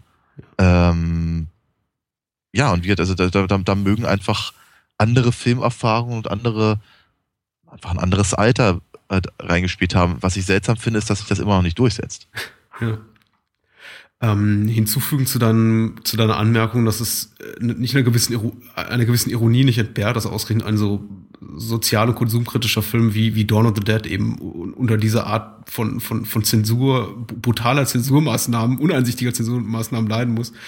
Dem muss man vielleicht noch hinzufügen, dass das, was in Deutschland veröffentlicht wurde, jemals offiziell äh, ist, äh, dabei handelt es sich um eben den, den sogenannten mhm. Argento Euro mhm. Cut, also mhm. die Schnittfassung, die, die Dario Argento für den, für den deutschen, europäischen Markt herausgegeben hat, die viele Elemente, die sich in Romeros Version eben verbergen, äh, die, die vermissen lässt. Also dieser ganze Aspekt wirklich dieser, also äh, fast jeglicher Anflug von Humor oder, oder Charakterentwicklung oder überhaupt einfach nur diese, diese, diese sehr ironischen Momente, in denen man eben dieses Kaufhausgedudel hört und, äh, mhm, mhm, Zombies dazu irgendwie durch die, durch die Läden streifen. Das fehlt eben alles in der Argento-Schnittfassung. Also äh, Argento ist, wenn man dieses böse Wort gebrauchen darf, geht mehr so in die Richtung Action-Horror als äh, mhm. jetzt wirklich ähm, Fantasy-Horror, Schrägstrich leicht komödiantisch, wie es äh, bei, bei Romero der Fall ist. Also das ist schon mhm. nur mal so gefühlten Zacken härter, wenn man denn auch nicht wirklich tatsächlich mehr sieht letztendlich. Wenn äh, es gibt nicht wahnsinnig viele zusätzliche Gewaltspitzen, die jetzt in dieser europäischen Schnittfassung enthalten sind. Aber es ist einfach ein, ein, ein kürzerer, ein kürzerer Schnitt. Das ist, glaube ich, erst irgendwie acht, neun, zehn Minuten kürzer. Er ist anders vertont. Er hat eben einen kompletten Score von der äh, von, Goblin. von Claudia Simonettes, genau, Simonettis Band Goblin. Ähm, kein, kein Fahrstuhlmusikgedudel. Und dadurch entsteht einfach, er, hat auch ein bisschen andere, andere Farbgebungen. Die, die, viele Szenen sind stark abgedunkelt. Er hat einfach einen sehr, sehr viel zynischen düsteren, düsteren Ton. Und ich glaube, da fällt es wirklich schwer, dann äh, zu argumentieren, hey, aber eigentlich ist da doch, äh, mm. steckt da doch sowas wie Sozial- und Konsumkritik drin. Ich glaube, das haben die Jugendschützer wirklich nicht sehen können, ohne sie jetzt mm. verteidigen zu wollen. Was aber mm. trotzdem eben überrascht ist, dass dann sowas steht in einem ähm, Beschlagnahmebeschluss hier, in, in, in dem letzten, glaube ich. Ich darf ja mal das, das Amtsgericht Tiergarten zitieren, das, ähm, das im Jahr 2000 schreibt, der Film äh, also bezogen auf die Argento-Schnittfassung, enthält keine durchgehende Handlung. Vielmehr steht, ja, okay. Vielmehr steht im Vordergrund das wahllose gegenseitige Töten mit der Zielsetzung, diese Handlung in Nahaufnahme zu zeigen. Der Film erhält, enthält durch die vorgenannten Szenen gewaltverherrlichenden Charakter. Was, ähm, ja, mit, mit einem zugedrückten Auge irgendwie noch sowas wie eine, wie eine objektive Bewertung, wenn auch völlig falsche des ja. Films äh, sein könnte. Aber ja. noch lustiger ist, wenn, ähm, hier äh, die, das Zitat aus der aus dem FSK-Beschluss, der muss nur mal nachlesen, der Neuprüfung einer zensierten Langfassung, also der äh, um, um Gewaltmomente gekürzten, glaube ich, Extended-Schnittfassung von 150 Minuten. Ihr schreibt die ja. FSK, der FSK-Bewerter. Auf der inhaltlichen Ebene wird zwar immer noch ein Waffenfetischismus gezeigt, in dem Totschlag und Plünderung an der Tagesordnung sind, die Szenen werden jedoch nicht ausgespielt. Die Machart des Films ist flach, das Auftreten der Zombies erinnert an Schaufensterpuppen und das Thema ist an den Haaren herbeigezogen. Klingt eigentlich, ja, klingt ja. eigentlich, als ob sich da der, der Prüfer da sehr amüsiert hat. Ja. Und wenn das so alle Schaufensterpuppen sind und so flach und so blöd, ja. frage ich mich, warum man da mit so einer Rigorosität vor sich geht. Und das könnte man doch eigentlich auch argumentieren, hey, ja, dann, dann nimm es doch nicht so ernst. Ja, ja. Aber ich sage noch mal, ja, aber ich sag noch mal Politikum. Ja. ja. Also ich habe so das Gefühl, es gibt einfach Filme, die eben jetzt so lange auf dem Index sind, die, die, die dürfen da irgendwie auch nicht mehr runter. Ja, es ist, ähm, ansonsten würden sie, keine Ahnung, ihr Gesicht verlieren oder sowas, was weiß ich. Ja. Sehr, sehr seltsam. Wir sollten über den Film vielleicht mal reden. Ja, äh, sowas ähnliches dachte ich auch gerade. äh, nicht Moonshade hat die Inhaltsangabe geschrieben, sondern äh, Yankee Doodle bei ufdb.de und der schreibt, ähm, Wenn in der Hölle kein Platz mehr ist, kommen die Toten auf die Erde zurück. Die kürzlich Verstorbenen erheben sich aus ihren Gräbern und kehren als lebende Tote zurück, um die Menschen zu jagen und zu fressen. In einem allgemeinen Chaos droht die Zivilisation zusammenzubrechen. Es werden Räumungskommandos organisiert, welche von Haus zu Haus ziehen, um die Infizierten zu töten. Zu einem dieser Kommandos gehören auch äh, Peter, gespielt von Ken Forey, und Roger, Scott Reiniger heißt der Schauspieler, die von dieser Aufgabe aber die Nase voll haben. Zur gleichen Zeit versucht ein Fernsehsender, für den auch Steven und Francine arbeiten, so lange wie möglich zu senden, um die restliche Bevölkerung auf dem Laufenden zu halten. Als der Ansturm der Zombies immer weiter zunimmt, schlägt Steven vor, mit dem Firmenhelikopter vom Dach des Senders zu flüchten. Auf der Landeplattform stoßen noch Peter und Roger dazu. Als der Sprit des Helikopters zu nahe geht, landen sie auf dem Dach eines Shopping Malls in welchem sie alles finden, was sie brauchen, um lange überleben zu können. Zunächst müssen sie das Einkaufscenter aber noch von den Zombies befreien. Punkt, Punkt, Punkt, wie so üblich bei der OFDB. Äh, den Regisseur haben wir oft genug genannt und äh, die Darsteller werden wir im Laufe der Filmdiskussion sicher auch noch benennen. Äh, vielleicht sollte man noch er erwähnen, der Vollständigkeit halber, obwohl das, glaube ich, mittlerweile jeder wissen dürfte, dass äh, bei dem Film handelt es sich um ein, ein, ein Quasi-Sequel zu Night of the Living Dead von 1968 und den ja, Vorgänger einer ja quasi Trilogie, einer einer Fakt, Fakt de facto Trilogie von äh, drei Zombie-Filmen, die Romero eben zwischen 68 und ich glaube 83 produziert hat und der letzte Teil ist wäre dann Day of the Dead, über den werden wir eines Tages sicher auch noch mal reden. Ja, ja. würde ich würde ich zumindest auch so schätzen. Äh, was ich natürlich ganz witzig finde, ist, dass er äh, dass er im Prinzip zumindest in der einen in, in einer Szene sehr sehr sehr deutlich eben auf den, auf den Vorgängerfilm halt eingeht, indem er eben die, äh, die schießwütigen Rednecks äh, eben beim, beim bei ihrem Jagdausflug im Prinzip halt zeigt. Ähm, und äh, ich glaube, ich, also ich glaube, mich erinnern zu können, dass eben die eine oder andere Einstellung zumindest, äh, die, für mich ist auch einfach die, ähm, die, ähm, die Mise en scène halt ja. äh, sehr, halt sich, sich an diese, an im Prinzip den letzten, letzten Rest von, von, von Night of the Living Dead äh, orientiert. Ja.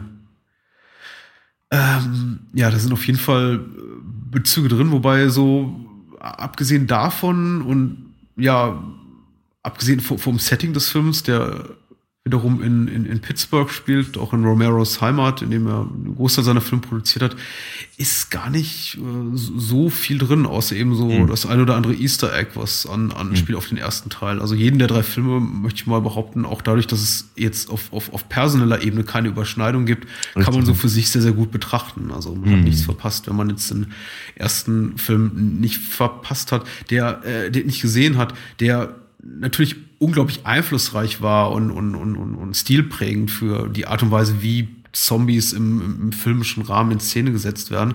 Aber ich möchte mal behaupten, Dawn of the Dead war der noch einflussreichere Film und ich glaube auch so ein hm. richtiges Aufru Ausrufezeichen. Und als ich ja. jetzt, jetzt, jetzt kürzlich bei, bei Twitter oder Facebook da irgendwie die Veranstaltung reinsetze oder irgendwie kurz, kurz angekündigt habe, dass wir über, in kurz über den Film reden, sagt doch einer unserer Hörer, äh, ähm, äh, da ist eigentlich seitdem nichts Besseres passiert im, in, in Sachen Zombie-Film, The Dawn of the Dead. Und ich habe ich hab, ich hab wirklich nachgrübelt, ich habe wirklich grübeln müssen und dachte, ja, hier Italo-Zombies, ich meine, ich mag auch Fulci und ich mag einen, den einen oder anderen Spoof und ich mag irgendwie Return of the Living Dead und Brain Dead ist ja auch im weitesten Sinne noch ein Zombie-Film. Mhm. Aber, also, aber wenn ich jetzt mal ganz streng bin, ich würde dem zustimmen. Also qualitativ ist für mich mhm kommt, kommt da nicht viel ran. Ich möchte, ich bin sehr, sehr gespannt auf das, weil du, äh, glaube ich, etwas entrückteres Verhältnis hast als, als ich zu dem Film. Ja. Das ist einer meiner Lieblingsfilme. Ähm, okay, ja, dann habe ich auf jeden Fall. was du von dem Film so hältst. Äh, ich mag ihn wahnsinnig gerne. Also es ist, äh, wenn ich, ich, ich tue mir jetzt gerade ein bisschen schwer, weil dürfen, wir das, dürfen wir das sagen, dass es einer unserer Lieblingsfilme oder dass er einer meiner Lieblingsfilme ist? Oder ist jetzt schon wieder, wieder Genau wieder darauf wollte ich gerade hinaus. Rechtlich verwerflich. ja, ja, ja, ja. Ich, wie ich immer wieder sage, wir sind aber Filmwissenschaftler. Natürlich. Ich, ich, ich, ich finde, wir können das durchaus machen. Natürlich. Ja.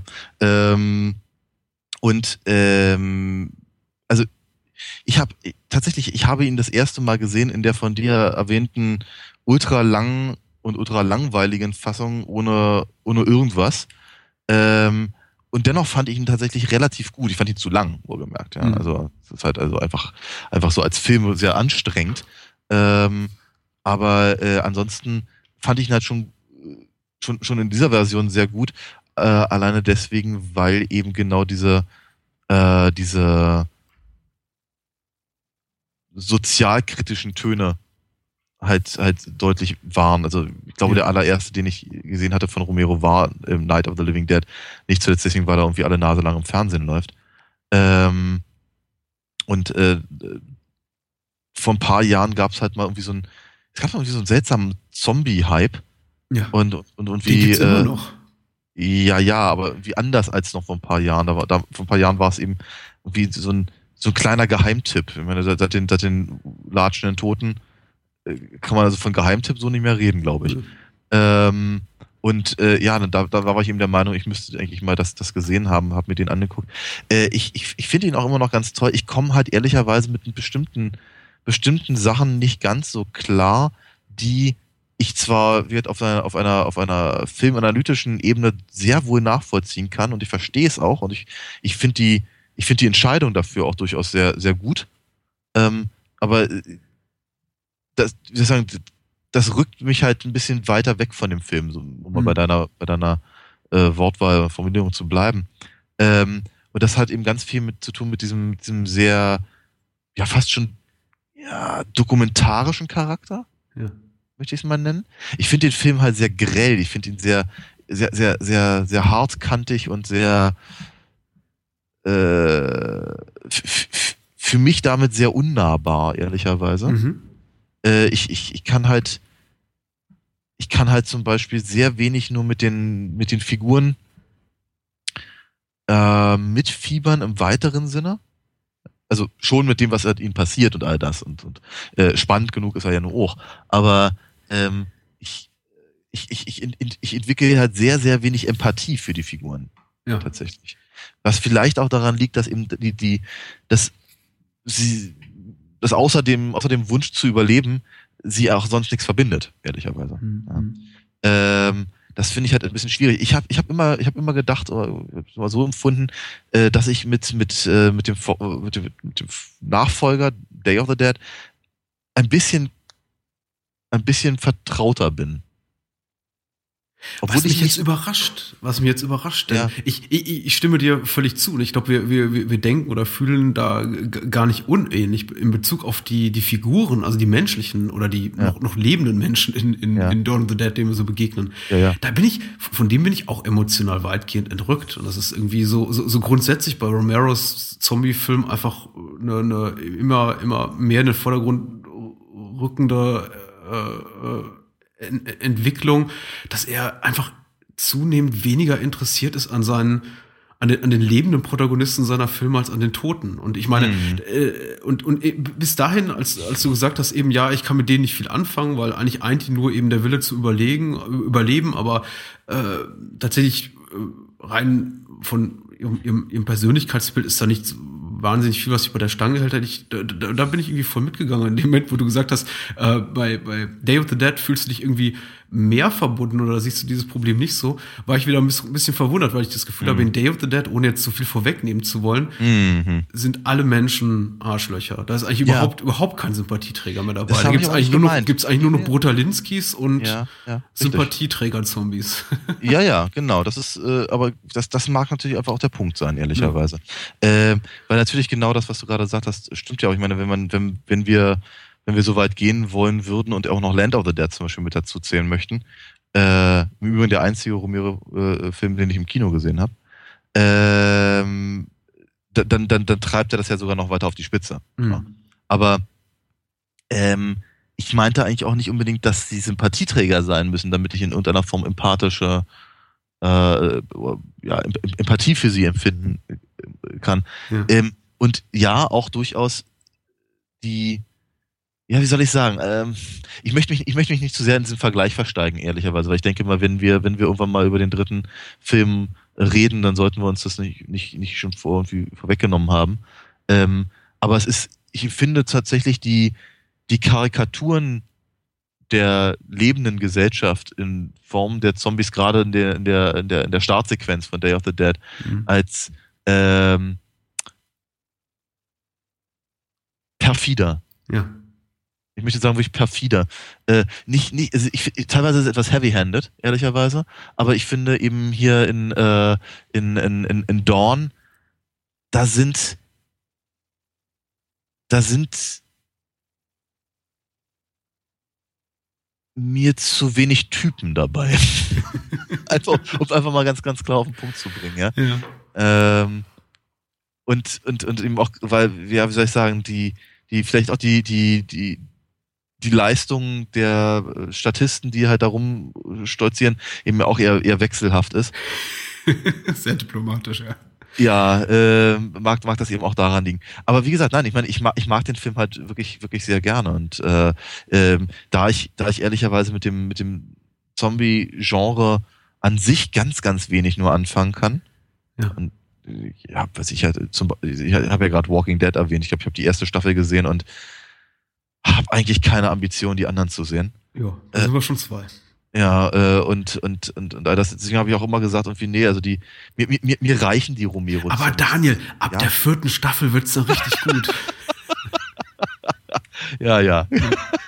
das sagen sie alle. Ja. Ähm, nee, äh, wie gesagt, also ich habe ich hab, ich hab eigentlich keine Ambitionen, irgendwie was anderes zu sehen. Ich habe immer das Gefühl, Romero, Romero hat alles zu dem Thema gesagt, was ich gerne zu dem Thema gesagt haben möchte. Hm. Ich habe auch so meine Problemchen mit dem Zombie-Genre und ich versuche so ein bisschen äh, einigermaßen nüchtern noch zurückzublicken und äh, mich auch selber zu fragen, hatte ich die eigentlich schon immer oder eigentlich erst seit es ein, ein, ein Hype ist, seit äh, äh eben das Zack Snyder Remake rauskam und dann Romero wieder rauskam und irgendwie einen Zombie-Film nach dem anderen drehte mit ja stark stark siegender Qualität und äh, dann eben die Spoofs kamen in Form von Shaun of the Dead und Zombieland und ähm, auch die auch mit stark abnehmender Qualität.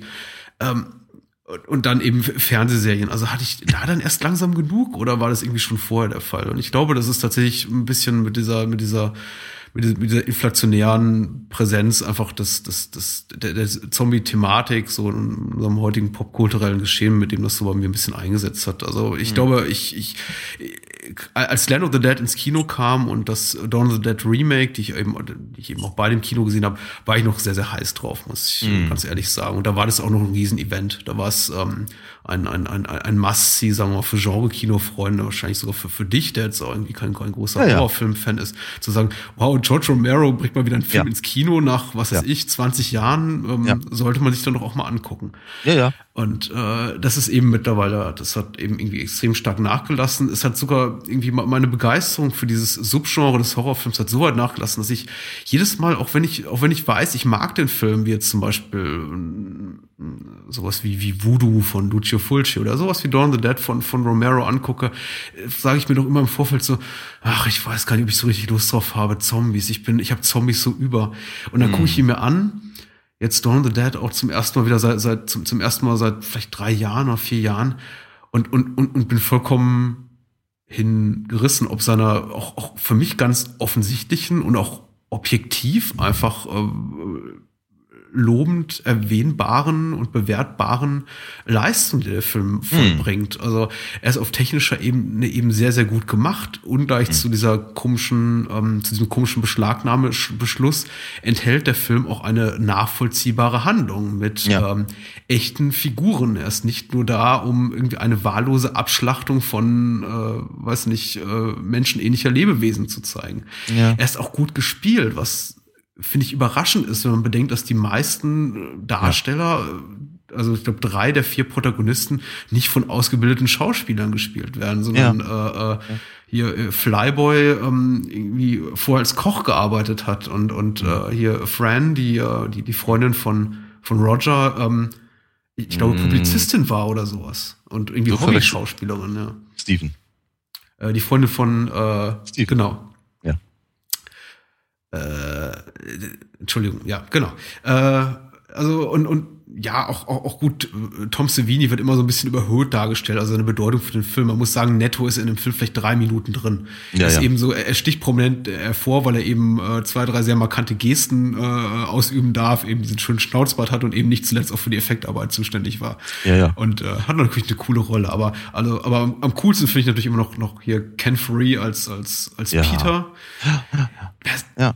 Der, der war natürlich ehrlicherweise auch ein, in gewisser Weise eine, eine, eine Fortführung des, des, des, des äh, der, der, der Thematik halt aus, ähm, Night, aus ja. äh, Night of the Living Dead ist, ja. Ja, ja auf jeden Fall. Also äh, Romero hatte immer ein Herz für, für wie soll das sagen, Minderheitenprotagonisten, farbige hm. Protagonisten. Ich weiß es nicht. Und das ist John Leguizamo. zu sagen.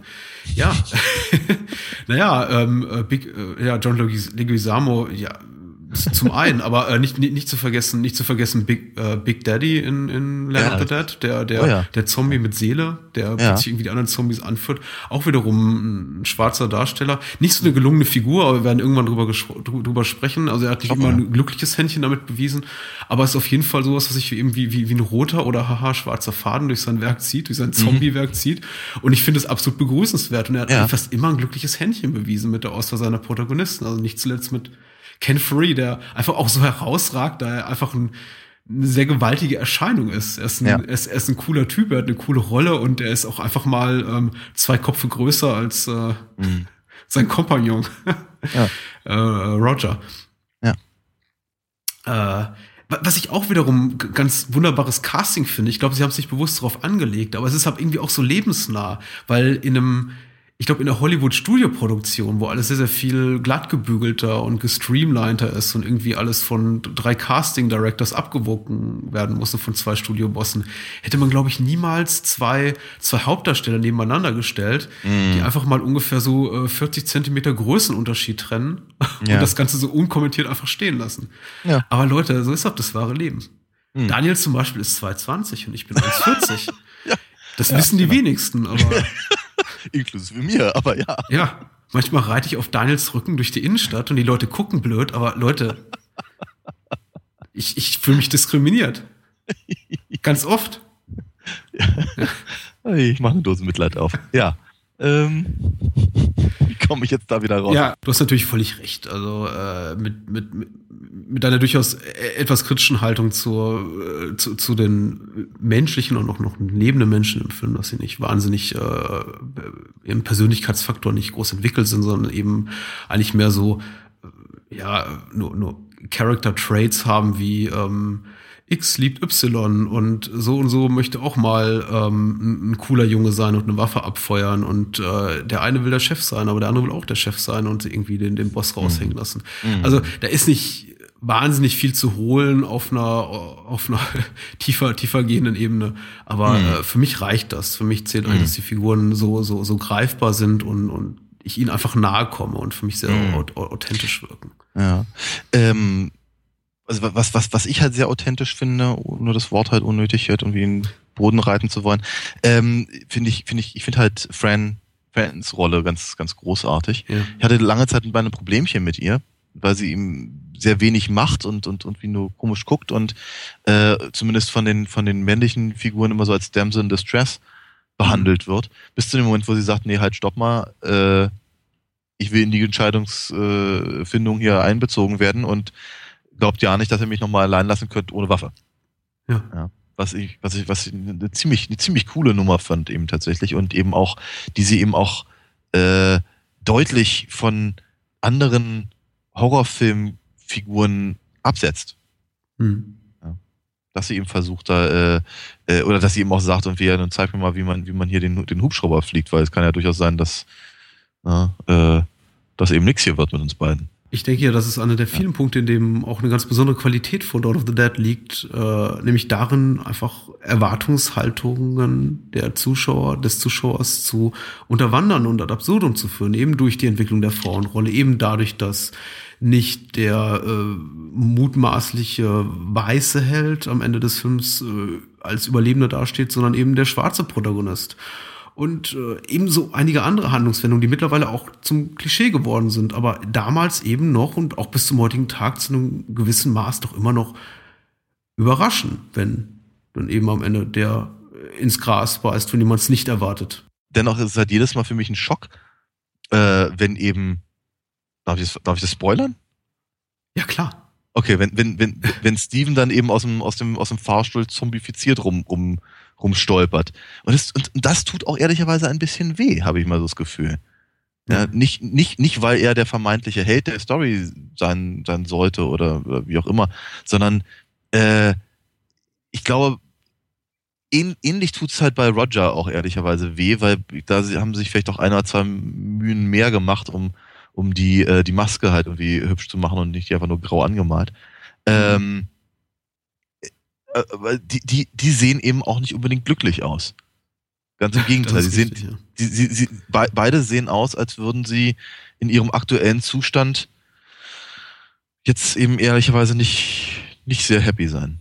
Hm. Es ist, finde ich, auch ein nicht zu unterschätzender Pluspunkt bei Dawn of the Dead, so banal das jetzt wirken mag, dass die Zombies eben noch, also fast alle Zombies, die wir in dem Film sehen, inklusive eben äh, Roger und, und Scott, äh, heißen sie so? Steven, Roger Steven. ich, ich komme immer durcheinander. Ähm, eben noch so menschenähnlich aussehen. Und ja. nicht mehr, wie es jetzt in modernen Zombie-Kisten der mhm. Fall ist, im, im Kino- und TV-Bereich, die eben schon total zombifiziert monsterähnlich sind und eigentlich überhaupt keine Ähnlichkeit mehr haben mit dem, was ja. wir so als, als menschliches Erscheinungsbild begreifen. Das macht es ja. eben auch unglaublich, unglaublich tragisch, diese ganzen Figuren dort ja. zu sehen. Auch noch Fall. alle in ihren, in ihren Kostümchen. Ich meine, mittlerweile ist es auch fast schon so zum Gag geworden, dann äh, äh, Monster-Zombies in, in, in Schwesternuniform oder so zu ja, zeigen. Ja, ja, Aber hier in Dawn of the Dead hat es tatsächlich noch eine Wirkung, wenn wir eben diesen Hari Krishna-Zombie sehen. Das ist im ersten Augenblick natürlich irgendwie ganz lustig, aber dann denkst du, oh mein Gott, die arme Sau, der hat wahrscheinlich nur seine, irgendwie seine, seine Kerzchen und Flugblätter da verteilt und zack, ja. Äh, ja. Äh, zu, war oder zombifiziert. Oder wenn die, wenn, wenn die Schwester da steht vor dieser, vor dieser Glastür und, ja. und, und Fran ja. sie ausschließt und sie steht dann dort irgendwie schweigend und die, die, die gucken sich an. Und ja. die Kamera bleibt auch weiterhin so in, in dieser entrückten Distanz und gönnt mhm. ihnen noch nicht mal so ein Close-up. Das hat für mich eine unglaubliche Tragik. Das ist wirklich, mhm. äh, wirklich schmerzhaft, weil man dadurch sieht, äh, noch richtig zu, zu, zu spüren glaubt, das sind alles tatsächlich irgendwie arme, arme Seelchen, die wahrscheinlich einfach nur zur falschen Zeit am falschen Ort waren. Hm. Äh, in dem Moment, wo ein Zombie die Zähne fletscht und Blut spuckt und äh, hm. wie eben jetzt im, im, im Dawn of That Remake oder in 28 Days Later oder in tausend anderen hm. Neo-Zombie-Filmen dann plötzlich irgendwie mit, mit 100 Stundenkilometern die Wände hochrast, ja. verliert sich für mich diese, ja. dieser tragische Aspekt ja. äh, der, der, der Zombie-Existenz vollkommen. Auf jeden Fall. Und ich glaube, das war doch das, was ich vorhin meinte, als ich, äh, als ich über die, die Einstiegssequenz von, von Day of the Dead sprach. Weil, ja. Ich keine Ahnung, wenn man da, wenn man da irgendwelche, welche offenkundig verunglückten Cheerleader sieht oder sonst irgendwas in der Richtung. Das ist eben schon, es ist, es ist natürlich satirisch durchaus. Ich meine, ja, auch der, der Hare Krishna hat halt natürlich einen durchaus satirischen Ansatz, weil die waren, mhm. die waren natürlich zu der Zeit, waren die überall und haben mal ihre, ihre Blümchen verteilt und so und, ähm, denk, denk mal an Airplane zum Beispiel. Ja. Äh, wenn, wenn Robert Stack da irgendwie drei von denen irgendwie ähm, per Judo-Griff irgendwie äh, niedermacht. Aber auf jeden Fall, äh, das, das, das, das hat eben natürlich, oder der, der, der dicke Typ in der Badehose oder sowas. Aber dahinter, dahinter stehen eben auch Geschichten, da stehen sehr menschliche Geschichten. Oder sehr, sehr, also Geschichten, die einfach die, die Gesellschaft widerspiegeln. Äh, einfach, dass die, ja, die Leute sind halt irgendwie unter, umgekommen und dann, dann stehen sie halt wieder auf in genau der Form, wie sie halt umgekommen sind, offenkundig. Ja. Und ähm, was ich auch sehr, was ich auch sehr, sehr interessant finde, dadurch, dass er eben, dass das Romero eben nur mal den Blick ausschließlich eben auf die ähm, sozialen Umstände einer solchen Katastrophe halt ähm, äh, wirft. Im Prinzip, im Prinzip sind die Zombies, die sind wie, keine Ahnung, sind wie ein Tsunami oder, oder ein Wirbelsturm oder das sind im Prinzip eine Naturkatastrophe. Ja? Äh, rückt er oder entrückt er den Blick auf mögliche übernatürliche Gründe, warum das überhaupt passiert. Ja. Das ist zum Beispiel ein Punkt, warum, warum für mich Zombies normalerweise nicht funktionieren. Weil du brauchst immer irgendeine Form von übernatürlicher Erklärung, äh, warum eben das funktionieren sollte, weil, naja, unsere Körper sind eben normalerweise, normalerweise eben nicht dafür gemacht, um äh, im halbverwesten Stadium noch beweglich zu sein, zum Beispiel, ja, oder überhaupt sich, sich halten zu können oder dass irgendwelche, irgendwelche Sehnen noch, noch, noch Knochen bewegen oder was auch immer. Ja, das funktioniert eben alles nicht, es sei denn, man erklärt das halt über irgendeine eine Form und wenn man, wenn man eben diese, wenn man die Notwendigkeit einer Erklärung wegschiebt, äh, spart man sich halt ganz viel Bullshit. Ja. Und ähm, da, da braucht man, da braucht man dann keine, keine, äh, also ich meine, ich glaube, ich, ich glaube, mich erinnern zu können, dass in Night of the Living Dead, glaube ich, da war, das hat noch was mit Kometen zu tun oder so, ne? Wie Kometenschweif. Ja, den, es gibt diese Radiomeldungen, genau, die ja, im Hintergrund laufen. Ja, ja. ja. Aber äh, ja, das ist auch, auch das ist halt ehrlicherweise eher so im, im, im Bereich Mumpitz. Ja? Und ähm, wie hat, aber Dorn braucht das nicht. Braucht das überhaupt ja. gar nicht, weil er im Prinzip eine ganz, anderes, ganz andere Perspektive einnimmt.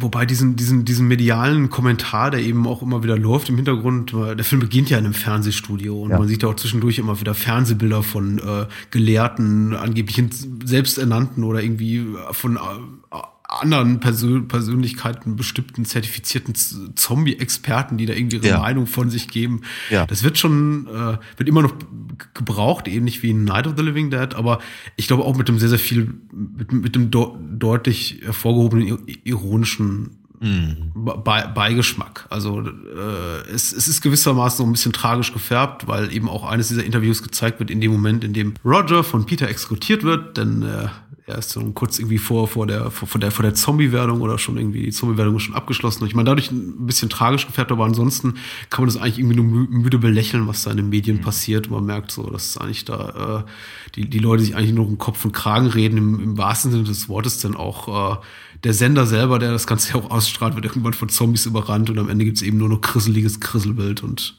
gar nichts mehr. Mhm.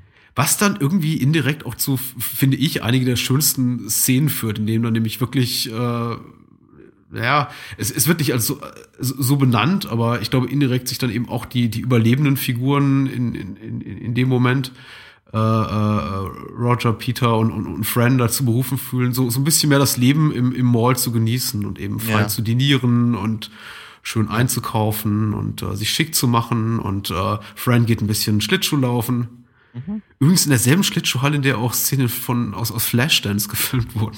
Ach was. Habe ich, hab ich gelesen, ja. Okay. ähm, anscheinend ein, ein, ein sehr beliebtes äh, Filmsetting für äh, Schlittschuh-Szenen, irgendwie mindestens zehn anderen Filmen noch zu sehen, habe ich, mir, okay. äh, hab ich mir sagen lassen.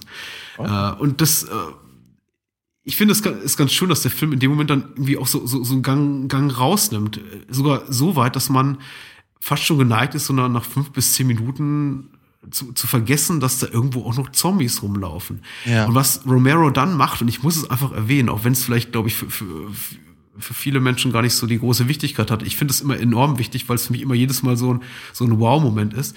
Ich finde, äh, Romero ist ja auch für den Schnitt des Films verantwortlich. Und wie dann die Zombies wieder äh, zurück mhm. in die Handlung gebracht werden, nämlich durch diesen ähm, Schnitt von ähm, Peter irgendwie in seinem selbstgebastelten Tenniscourt da auf dem Dach des Malls mhm. und, und den Tennisbällen, die da runterpurzeln und irgendwie vor ja. den Füßen der Zombies landen. Ich finde das unglaublich geschickt gemacht. Weil okay. du siehst diesen Tennisball da aufbouncen und äh, mhm. ein Zombie äh, verfolgt den irgendwie mit seinem wütenden Blick. Und ähm, es ist irgendwie eine, eine, eine spielerisch wunderbare Art und Weise, wie einfach durch, durch geschickten Filmschnitt, finde ich, indem ja. du einfach diesen, diesen Weg des Tennisballs runter vom Dach verfolgst, mhm. äh, siehst, wie da irgendwie die Zombies wieder eingeführt werden. Das finde ich ja. irgendwie ganz wunderbar gelöst. Und äh, ja. eben für mich auch eines dieser vielen, vielen Punkte, an dem für mich ganz klar ist, dass hier wirklich ein ein Filmemacher am Werk ist, der sein Handwerk versteht und diese ganzen ja. Behauptungen von wegen, von ja, wegen, ja. hier will jemand nur ein blutiges Spektakel und Schlachteplatte zeigen, von, vollkommen unnachvollziehbar macht. Ja, das ist absoluter Mumpitz natürlich.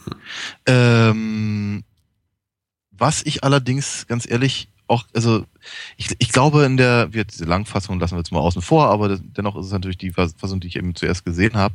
Ähm, was, was mir da halt damals, glaube ich, schon auffiel und was mir jetzt beim, beim, beim, bei der Sichtung der, der amerikanischen äh, Kinofassung wiederum auffiel, ist, dass ich irgendwie das Gefühl habe, dass die ganze Biker-Sequenz ein bisschen, ich weiß nicht, entweder kommt sie zu spät im Film mhm. oder sie wirkt irgendwie ein bisschen davon abgetrennt, losgelöst. Ja. Ich, ich freue mich jedes Mal drauf, weil irgendwie ist sie ganz cool, so für sich genommen. Aber ich finde, ich finde, sie ist, sie hat ein, also, und, und das irgendein komisches Problem mit dem, mit dem Rest des Films. Wie geht dir das? Ich bin kein großer Fan der Biker-Szene. Tatsächlich ähm, es wirkt sich für mich auch immer so ein bisschen wie, wie aus dem Film rausgefallen. Äh, ein bisschen unnatürlich, irgendwie angeheftet, als ob der Film jetzt langsam zu natürlichen Ende kommen könnte und dann irgendwie sie dann nochmal eingeworfen wird. Ich denke, sie ist äh, für Romero wichtig, um irgendwie nochmal so ein Statement zu machen. Mhm. Äh, sein sehr offensichtliches Statement, eines von der vielen Statements, die er mit dem Film macht, nämlich die wahren Monster sind die Menschen. Ja, ja. Aber ähm, es kommt tatsächlich so ein bisschen spät und eben an einem Punkt, in dem ich glaube, wir als Zuschauer das auch begriffen haben.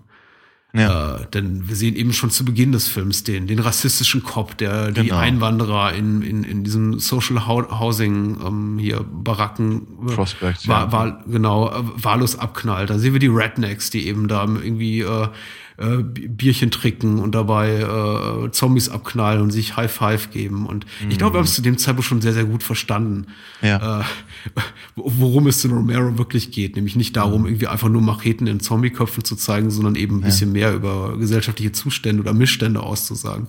Mhm. Und die, die, die, die Rocker sind eben für zwei Sachen gut. Einerseits, um einfach nur ein bisschen Effektspielereien zu betreiben und ein bisschen Action reinzubringen und eben um dieses Statement nochmal zu machen. Und ja, der, der Action-Part funktioniert für mich ganz gut. Es sind ein paar lustige mhm. Effekte drin. Ich meine, es ist auch ein Effekt drin, der auch mit, glaube ich, Geschichte oder geschrieben hat oder zumindest das Genre mit definiert hat, nämlich diese ganze innereien Fressszene, auf die ich ja. verzichten konnte. Ja, ja. Die aber, glaube ich, auch, nicht, ja. Auch wieder so, so, so ein Tritt in die Magengruppe der, der, der, der Zensurbehörden ist. Mhm. Äh, aber ich muss auch sagen, für mich wäre es die Sequenz, die am ehesten verzichtbar wäre. Also der Film würde nicht viel verlieren, wenn die komplett fehlen würde. Wobei ich glaube, da werden viele Fans ausschreien und sagen, oh nein, ja, ja. da müssten wir auf, auf Tom Savini äh, als, als Blade, äh, Blades oder wie er heißt, äh, verzichten. Ich glaube, sein, sein Charakter wird namentlich nie genannt. Nee. mit seinem, mit seinem tollen Schnauzbart, ja. Ja, Sex Machine, genau. Genau. Ja. Ja. Äh, wir sollten vielleicht, ich meine, wir sollten vielleicht so gegen Ende der, der, der Diskussion auf jeden Fall noch mal so auch so, so ein bisschen die, die, die weltlicheren Freuden auch des Films erwähnen, weil wir jetzt, glaube ich, auch sehr, sehr akademisch an vieles rangegangen sind. Ja. Ich finde, der Film macht einfach auch eine Menge Spaß. Er bietet tolle Effekte, er bietet einige wirklich so für mich inszenatorische Ausrufezeichen. Äh, ich kann mir gar nicht vorstellen, was für ein, was für ein War-Moment das war, als man irgendwie so in, in Minute drei diesen, diesen Zombie-Kopf platzen sieht Mhm. Äh, wie, was das irgendwie im Jahr 1978 ausgelöst hat. Es ist jetzt auch für mich im Jahre 2016 immer noch so ein Moment, wo ich da, wo ich denke, oh, das ist mal, das ist mal ein Statement. Also äh, mhm. so fängt man einen Film an. Also äh, das so, so, so viel Eier haben irgendwie die meisten Horrorfilme im Jahre 2016 nicht, äh, ja. sowas, sowas zu machen. Und äh, überhaupt das Geld aufzubringen und, und, und, und zu sagen, hier, wir machen irgendwie, wir finanzieren unabhängig äh, äh, so ein Ding, was nicht wenig kostet, mit vielen Statisten, mit äh, äh, Toreneffekten, äh, sehr viel Produktionsaufwand. Wir haben irgendwie irre viele Locations. Wir müssen irgendwie ein ganzes Mall für irgendwie Monate nachts abschotten, um dort zu drehen. Und wir haben noch nicht mal einen Vertrieb, noch nicht mal einen Verleih. Mhm. Das ist einfach ähm, erfordert schon irgendwie einiges, einiges an Mut. Und äh, ich ja. finde, das ist einfach ganz super geworden. Ich finde auch den Einsatz der dieser dieser im, im angloamerikanischen Library Music, im, im, Deutschen nennt man es immer so Fahrstuhlmusik, eigentlich auch weitgehend sehr gelungen. Ich finde den manchmal ja. so ein bisschen on the nose, um schon wieder einen Anglizismus zu verwenden. Ja. Zum Beispiel, wenn so am, am Ende diese, ja. ähm, diese heroisch aufschwellende Orchestrierung kommt. Das fand, das, die fand ich auch sehr seltsam. Die hat mich rausgerissen. Ja, die haben kein Geld für Musik gehabt, muss man einfach mal, mal, mal ja. nüchtern sagen. Das war einfach nicht im Budget drin. Also Goblin hat quasi so einen Teil des Scores für die, für, für die Produktion umsonst geliefert. Und äh, ansonsten hatten die kein Geld. Und äh, mhm. er hat sich eben komplett aus dieser, aus dieser, aus dieser Library, Music Library äh, mit, mit, mit lizenzfreier Musik bedient. Und eben auch diesen Song, diesen, diesen, diesen Folk-Rock-Song daraus. Ja her, der dann gespielt wird, wenn die, wenn die Rednecks auftauchen, der auch wieder extrem on the nose ist, der quasi irgendwie, dessen Lyrics ungefähr lauten so, haha, äh, wir sind so blöd und, und, und, und tricken und schießen gern, wir sind die Rednecks, dumm, die dumm, die dumm. Ja, ja. Aber ähm, also bis auf diese zwei Momente, wo ich, wo ich mir denke, so, ach ja, da, da, da hätte eine, eine Spur mehr Subtilität im Film ganz gut getan. Mm. Finde ich auch das sehr, sehr gelungen. Eben insbesondere, wenn die Musik äh, ironisch kommentierend wirken soll ja. wie eben bei den äh, ganzen ja. Doodly-Szenen, ja, ja. mit den stolpernden Zombies und so, ja. Mit, mit stolpernden Zombies beim Shopping, ja. Mhm. Ja, ich meine ganz ehrlich, äh, jeder, der schon mal irgendwie äh, versucht hat, kurz vor Weihnachten nochmal Geschenke zu kaufen, wird sich daran erinnern, ja. ähm, ja. Und ja, nochmal, nochmal, äh, vielleicht ein letztes Wort zur Effektarbeit. Ich bin, und ich glaube, das hatten wir jetzt auch schon mehrfach im Podcast, keinesfalls einer dieser äh, früher war alles besser Leutchen. Ich mag auch irgendwie gut, gut gemachte aus dem, aus dem Computer stammende Effekte sehr, sehr gerne. Aber ich finde es eben auch an Dawn of the Dead sehr, sehr charmant, dass man eben sieht, dass es nicht nur, dass es handgemacht ist, sondern dass eben auch äh, eben dem Ganzen noch so ein bisschen die Spur Perfektionismus fehlte, die eben so Effektarbeit dann später in den 80er Jahren bekam, also in mhm. Tom Savini späteren Filmen oder in, in ja. Film von Nicotero, den wir da in Bride of Reanimator gesehen haben, wo alles mm. sehr, sehr perfekt war. Und hier mm. sieht man eben auch in Dawn of the Dead, dass, dass Savini sich eben noch so ein bisschen ausprobiert. Nicht jeder, nicht jeder, nicht jede Maske ist gelungen. Das Blut ist eher grell, grellrot, rosa als ja. echt blutrot und äh, insbesondere der Helikopter-Zombie, so schön ich es auch finde, dass er dann irgendwie da äh, die, skalpiert die, wird. Er sieht sehr, er sieht amüsant aus. Ja, ich, ich, ich finde mich auch, die, die Idee ist irgendwie, die ist relativ heftig, aber in der, in der, in der Umsetzung äh, ja, eigentlich eher, eher komödiantisch, alleine deswegen, weil er eben so eine Herman Munster-Stirn hat, ne? Ja. Ja. ja. Ähm, ansonsten würden mir natürlich nur irgendwie x Szenen einfallen, auf die man irgendwie im Detail nochmal lobend eingehen könnte, in denen der Film auch sehr, sehr mutig ist. Ich glaube, ähm, davon kann man halten, was man will. Ich möchte es nicht lobend erwähnen, dass jetzt irgendwie auch eine Szene äh, vorkommt in dem Film, in dem Kinder getötet werden, wobei man die jetzt nicht mhm. explizit sieht. Aber der Film traut sich eben einiges und mhm. äh, schafft es aber, glaube ich, immer auch wieder so, äh, die Kurve zu kriegen, emotional, narrativ, um niemals irgendwie in, in, in Schlock oder einfach nur dummdreiste Ballerei und äh, ja. Brutalisiererei verfällt. Also das ist schon, ich finde das sehr, sehr gut gelöst und erstaunlich auch, dass es tatsächlich ein Film wie, wie Dawn of the Dead eben, der sich überwiegend um um diesen blödsinnigen deutschen Bootleg-Titel zu, zu zitieren, Zombies im Kaufhaus dreht, es irgendwie auch schafft, da äh, tatsächlich authentisch emotionale, melancholische Momente da reinzubringen. Wenn zum Beispiel hier das, das Liebespaar sich quasi da zum, zum Dinner im, ja, im, im selbstgebastelten Restaurant trifft und äh, er ihren Heiratsantrag macht, den sie ablehnt. Mhm. Welch mhm. Tragik. Ja. Und man geht damit, also ich gehe zumindest damit, auch wenn die Figuren eher oberflächlich bleiben. Also wie ich, ich, ich, ich tue mich halt mit dem Mitgehen halt schwer, aber das habe ich glaube ich ja nun äh, versucht einigermaßen zu, zu erklären. Aber es ist eben natürlich, also ich meine, es ist, ich, ich, ich, äh, ich erkenne natürlich wirklich die bahnbrechende äh, Notwendigkeit oder, oder, oder, oder Wichtigkeit des, des, des, des Films äh, äh neidlos an. Und ähm, ich, ich, ich, ich, ich mag ihn ja auch durchaus sehr gerne. Ja. Ähm, ja, das mögen wir beide, soweit wir das ähm, deutlich sagen können und es ja. uns äh, ja, irgendwelche Jugendschützer erlauben. Falls jemand jetzt heute Abend noch klopft, dann ich weiß ich ja, woran es liegt. Ja, weil, ähm, wir, weil wir das Bahnhofsklo die ganze Zeit da irgendwie äh, blockiert ja. hast, oder? genau. Nein, das ist jetzt ein, ein, ein filmwissenschaftlicher Exkurs und äh, Diskurs und äh, das ist ja alles ganz, ganz streng akademisch und äh, das muss ja möglich sein. Und eben, Äh, insofern droht uns keine Gefahr und uns droht auch keine Gefahr, glaube ich, bei dem Programm, was wir nächste Woche haben, wenn wir jetzt, glaube ich, zum Ende kommen, was also, der Fall ist, oder? Also, also genau genommen, genau genommen droht uns unglaubliche Gefahr, weil Gefahr ist sein, sein, sein zweiter Vorname. Hey, jetzt wo du schon so schön angeteasert hast, darfst du auch verraten, worum es geht. Wir gucken endlich, endlich gucken wir Austin Powers International Man of Mystery, den ersten. Äh. ich freue mich so. Ja, ich bin, ja. Ich, ich bin gespannt. Also meine, meine, meine positive Erinnerung wird auf eine harte Probe gestellt. Das hatten wir schon das ein oder andere Mal. Ich glaube, ja. äh, als, als der Film in die Kinos kam, waren wir gerade auf, auf Abi-Fahrt. Okay. Äh, was war das? 96, 97? 97. Ja, da war ich gerade in Irland, ja. Ja, da waren wir, waren wir in UK auf Abi-Fahrt und da lief er in den Kinos und da war das natürlich der heißeste Scheiß. Ja. Das ist jetzt aber knapp 20 Jahre her. In der so. Tat. Ich finde, und, ich finde äh, Zeit genug, um den mal zu besprechen. Genau, also echt mal. machen wir. Und zum Zweiten sprechen wir über, ich glaube, von Richard Lester ist der Regisseur. Genau, äh, richtig. Der, der, der legendäre Beatles-Film A Hard Day's Night. Richtig. Den, muss ich zu meiner Schande gestehen, ich nie gesehen habe. Oh, ui. Denn Patrick ist kein Beatles-Fan. Echt nicht? Nee. Ja, ich bin ein großer Beatles-Fan. Ähm, hab, aber muss aber auch sagen, ich habe, also die anderen Filme habe ich deutlich häufiger gesehen und ich glaube, ich, also ich, ich, ich entsinne mich eigentlich nur an die, an die deutsche äh, Übersetzung äh, von, von Hard Day's Night, äh, die, soweit ich mich entsinne, zwar sehr eigen ist und äh, aber auch, glaube ich, gar nicht so gut. Wir werden sehen. Ja, ich bin gespannt. Daniel. Ja. Das war ähm, ein schönes Gespräch, ein schöner Film, zwei schöne Filme. Und äh, wir hoffen, es geht einfach, ja, ich hoffe, es geht einfach nächste Woche so weiter. Das mit äh, zwei weiteren beglückenden Erfahrungen. Wir werden es sehen. Ja. Gute Nacht. Bis dann. Ciao. Das war Bahnhofskino mit Patrick Lohmeier und Daniel Gramsch. Besucht uns unter bahnhofskino.com und schickt Feedback und Filmwünsche an patrick@bahnhofskino.com.